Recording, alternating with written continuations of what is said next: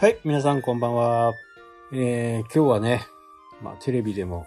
再三いろんなことを言われているね、オリンピックなんですけど、まあ僕は非常にね、あのー楽しみにしております。まあこれだけね、えスポーツ観戦、野球とかね、サッカー、バスケットボールなどを開催しているところでね、感染の拡大はあまり見られてないということでね。まあ、比較的大丈夫なんじゃないかなというふうにね、思っていました。で、いろいろ、お日程とかね、えーまあ、日程は決まってるんですけど、その定員50%以内、えー最大1万人というふうな、えー感染、観、観客数をね、上限にするということが決まって、えー再抽選になるのはですね、えー開会式、閉会式、陸上、野球、サッカー、ゴルフ、近代五種、7人制ラグビー、ソフトボール、サーフ、合計97個のね、えー競技が、まあ再抽選になるということでね、開会式と閉会式はね、確か3万人ぐらいなんですよね。で、再抽選して1万人にするということですね。で、えーサッカーもね、30競技あるんですけど、まあ僕のところは今のところね、あの、マイページを見ても、まあ、あの、今のところは有効という風になっているんで、多分大丈夫かなとは思うんですけど、7月の6日に、公式サイトの方でね、えー無効という風になる可能性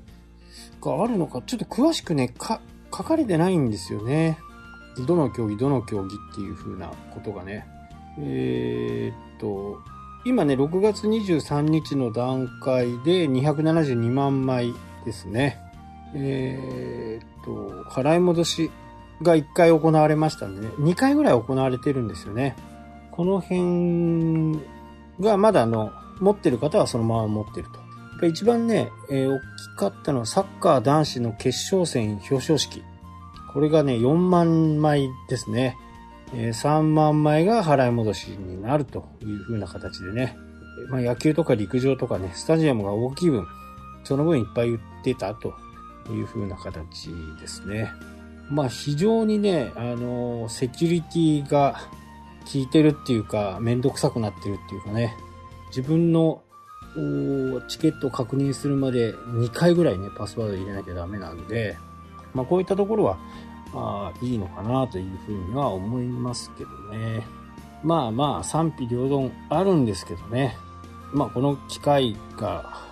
ね、僕らの年齢になるともう二度とね、生で見ることができないんでね。僕はすごく楽しみにしているものですね。もうだって実際に、えー申し込みしたのが、ね、2018年ですからね。で、えー決まったのが19年。で、まあ、まるっと1年ね、あの伸びてしまったという形なんでね。うん。まあ、いろいろありますけどね。やっぱり、えー選手たちはね、応援の声がないと。ただ拍手とかね、手拍子とか、そういったものだけでもね、えー選手の力になると。僕は、あのまあ少年野球とかね、そういったものでしたから、そういう声援を受けるなんてね、ほぼなかったですけどね。やっぱり力になる。まあ知ってる人がね、見てるっていうのは、みんなが応援してくれるっていうのはね、力になるというふうな形で思いますんでね。まあこの辺は選手のためにもね、えー僕は感染をしないようにね、自分が気をつけて、周りの人にね、迷惑をかけない、まあそういうことは必要かなとは思いますけどね。で、今回ね、あの、まあ日本だけの問題なんですけど、その、お酒を出す出さないでね、えーテレビはスタモンダあやってましたけど、これはね、やっぱり一部をちょっと、ね、本当にメディアのあり方っていうのはね、まあまあどうしようもないですね。えー売る方向も考えていると。お酒をね、えーまあ、アルコール？まあ、ほぼほぼビールかなとは思うんですけどね。ビールが、あサワーとかね、えー、そういうものですね。普通にこう、競技場で売っているようなアルコール類。これもね、売るか売らないかっていう、こう、ね、えー、話し合いをしている中でそこだけを切り取ってね、スポンサーがいるから、あこれはやらなきゃダメなんだ、みたいな、立て付けでね、話を進めているんですけど、まあもちろんね、えー、朝日札幌、キリン、まあこういった大手の飲料メーカーっていうのは、スポンサーになってね、そこの場所で売れるっていうのが、一つのね、やっぱり自社のものを売るっていうね、非常に大きなところになるんで、大体スポンサーにはなると思うんですけどね。まあそういったところにはね、えー、お金があその分というわけじゃないですけどね、えー、しっかり手当てをしてあげてお酒を出さないというふうにするのがね、まあいいのかなと。まあ結果的にね、お酒を出さないというふうにね、決まりましたんでね、その辺は、あまあ普通になったかなというふうに思います。まああとね、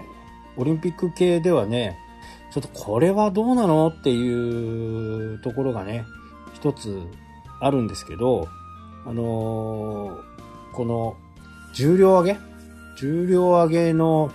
選手なんですけどね。えー、まあ、いいとか悪いとかという問題ではなくて、えー、トランスジェンダーの女性がね、重量上げの選手、トランスジェンダーの女性の重量上げ選手、これが出場するということなんですけど、まあ、ここにはね、ちょっと問題があるんではないのかな、というふうにね、えー、思っていますよね。まあ、そもそも、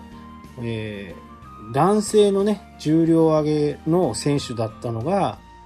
性別をね、移行する。そうして、えー、女性としてね、えー、出場が認められるだと。まあ、ここの部分はね、これからいろいろ問題になるのかなと。まあこれ本当差別とかそういうものじゃなくてね、まあ持って生まれたものが男性の能力があって、もう基本的にね、えー、じゃあ、どっちがね、同じぐらいの体重、同じぐらいの身長、同じぐらいの年齢であればね、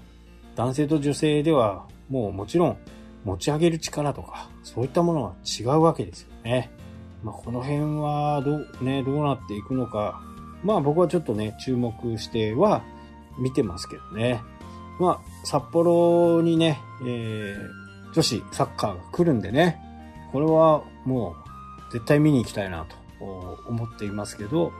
結果が出るのがね、7月6日ぐらいなので、まあ、これを見ながら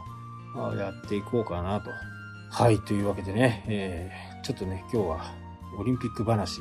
になってしまいましたけど、今日はこの辺で終わりとなります。それではまた。したっけ？